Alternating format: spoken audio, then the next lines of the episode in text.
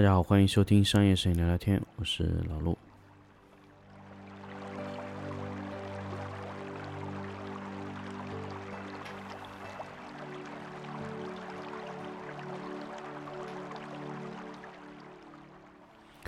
欢迎大家收听新的一期商业摄影聊聊天。那么这期咱们来跟大家分享一块关于成本的话题。其实很多影棚，包括我们做很多事情的时候，都会牵涉到成本。但是成本呢，其实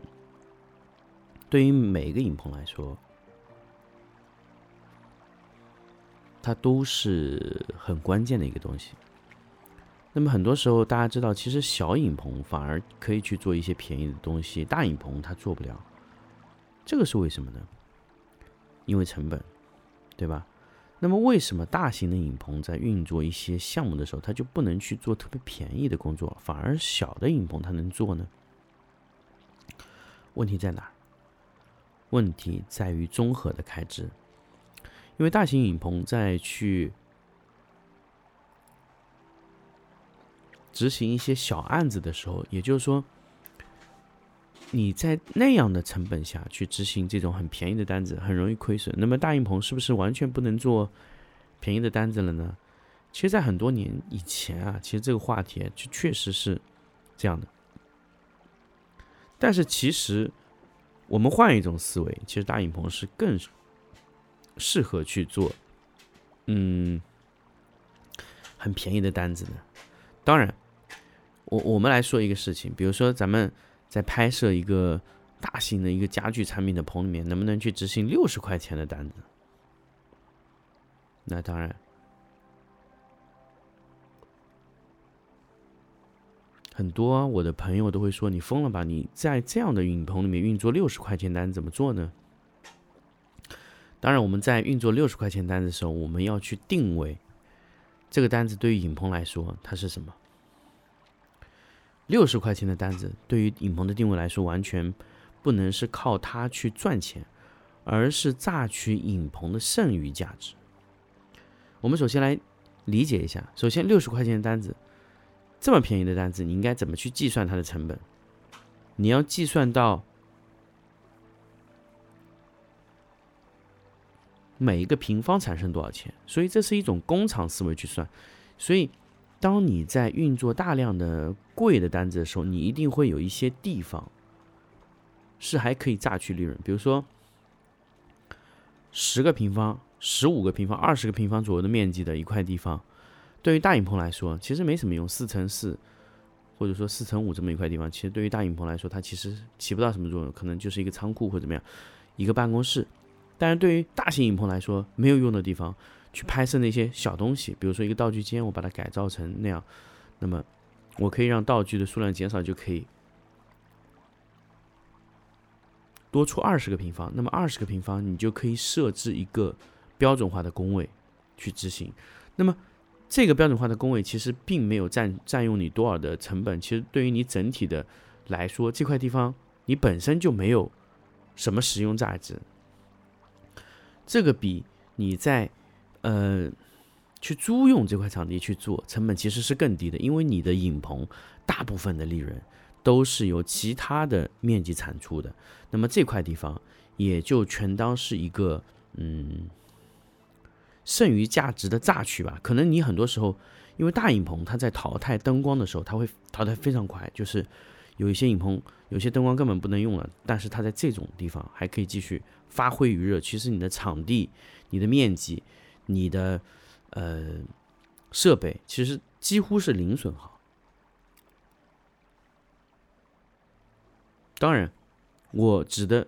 并不是真正的这个东西成本为零，而是这个成本在于你在均摊成本的时候，其实这个东西当时就没有划分清楚。比如说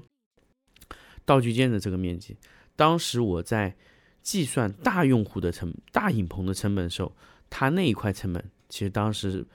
它的所谓的成本价值就是没有产生利润那块地方的面积，也就是说无直接经济效益面积。那么这块地方就可以变成有直接经济效益面积。那么通过这样的转换，其实你影棚内的面积会用的非常非常多。前段时间，呃，老毕啊、老董啊和那个广东那边的方达的这个影棚的老板啊，也在聊这个事情，就是说要不要扩面积的时候，我的宗旨是，就是把影棚用到榨干最后一滴利润的时候，再再咱们再考虑说要不要去扩大面积的事情，因为我现在特别特别，呃，对这个扩面积这个事情特别敏感，因为。嗯，有几个影棚啊，其实很多时候都是在扩面积的时候把自己扩死的。为什么呢？影棚扩面积，它是一个恶性循环。首先，你扩面积是为了什么？是为了让你的业务做得更大啊。对，那你就可以扩面积。那么面积扩完以后呢，那你希望业务做得更大，你就需要更多的业务量去支撑。结果呢，因为你的业务量其实并没有扩大到你扩的面积就马上就会有的业务，所以这个时候呢。你就会压低价格，去保证你这个面积量上的东西，然后慢慢的呢，就是业务量也没有提升，其实你的业啊呃业务总额没有提升，但是你的业务量变大了很多，但是你的面积也扩大了很多，反而综合毛利下降了，所以这是一个非常恶性的事情，所以所以很多时候我觉得是这样，就是如果你在现有的面积中如果承接不了那些东西，那么你可以考虑去承接一些。你可以去解决的一些比较小面积的一些小产出，就可以达到一些钱的东西，然后你再考虑去部分增加面积。我使用，哦，我在现在这段时间，我在使用场地的时候，呃，我的二十几个场景就非常非常紧张。那么这个时候，通过时间的错位调配，其实也是可以达到一个综合效率提升的一个功能。但是，当然，当然，当你达到比如说三千四百平方。十四组、十五组团队同时上的时候，非常非常紧张的时候，面积，那么这个时候你可以考虑去把面积扩大。反而这个时候是我觉得，呃，我特别特别呃倾向于去做的这个事情，因为扩面积这个事情，呃，它直接挂钩的就是你的呃损耗过大。那么其实你在控制成本这个维度来说，其实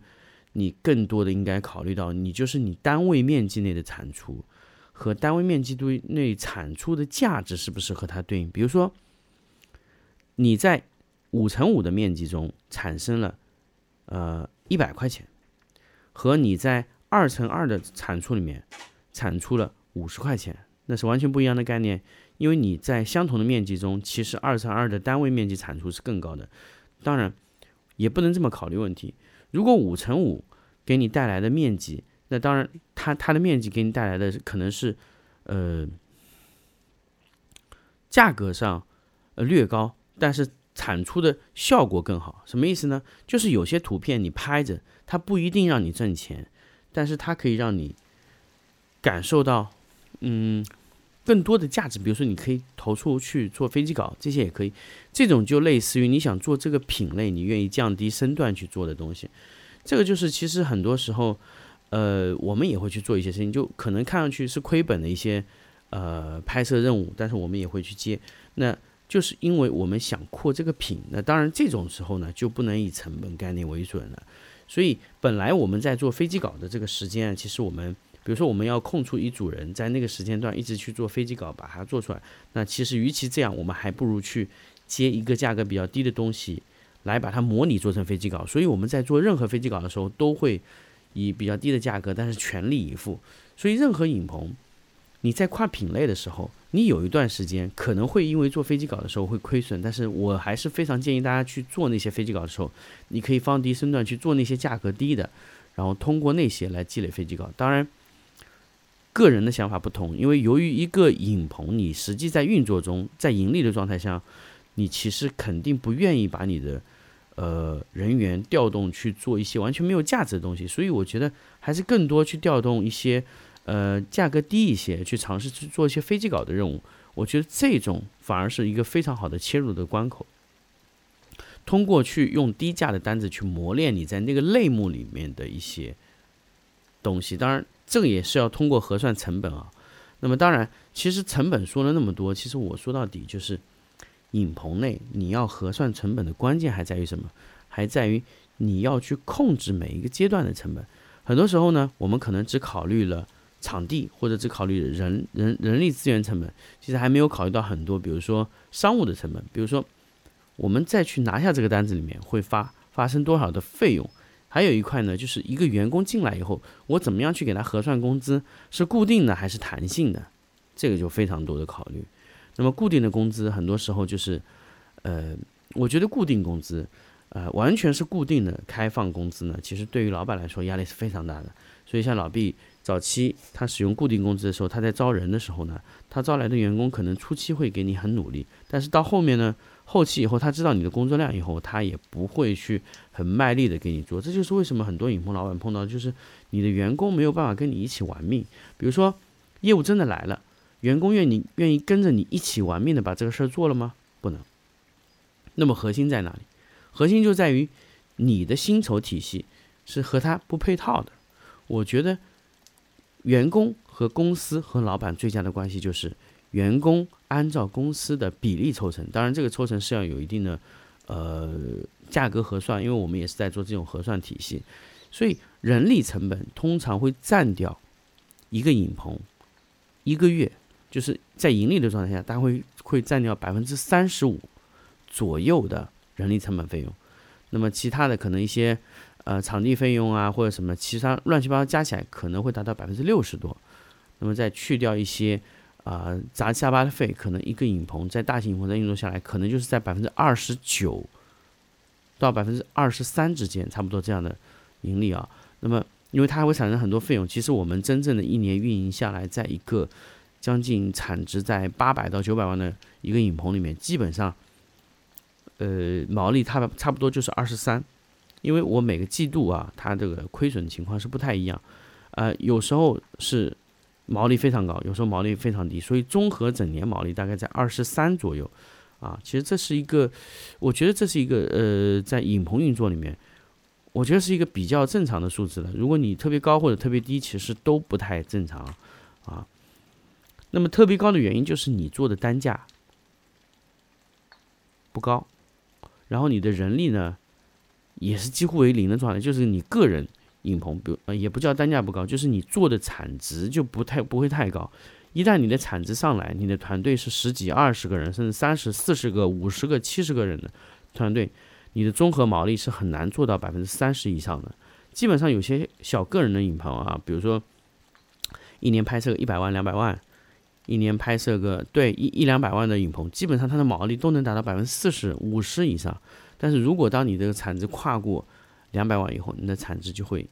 直接往下掉，啊，但是基本上就能控制在百分之二十三到二十九之间，啊，三十是很难过的。那我们偶尔有几次能过到二十九以上的产值，也基本上要突破三十非常困难，也就在二十九到三十之间的浮动吧。那你要突破三十的毛利的难度是非常大的，因为你在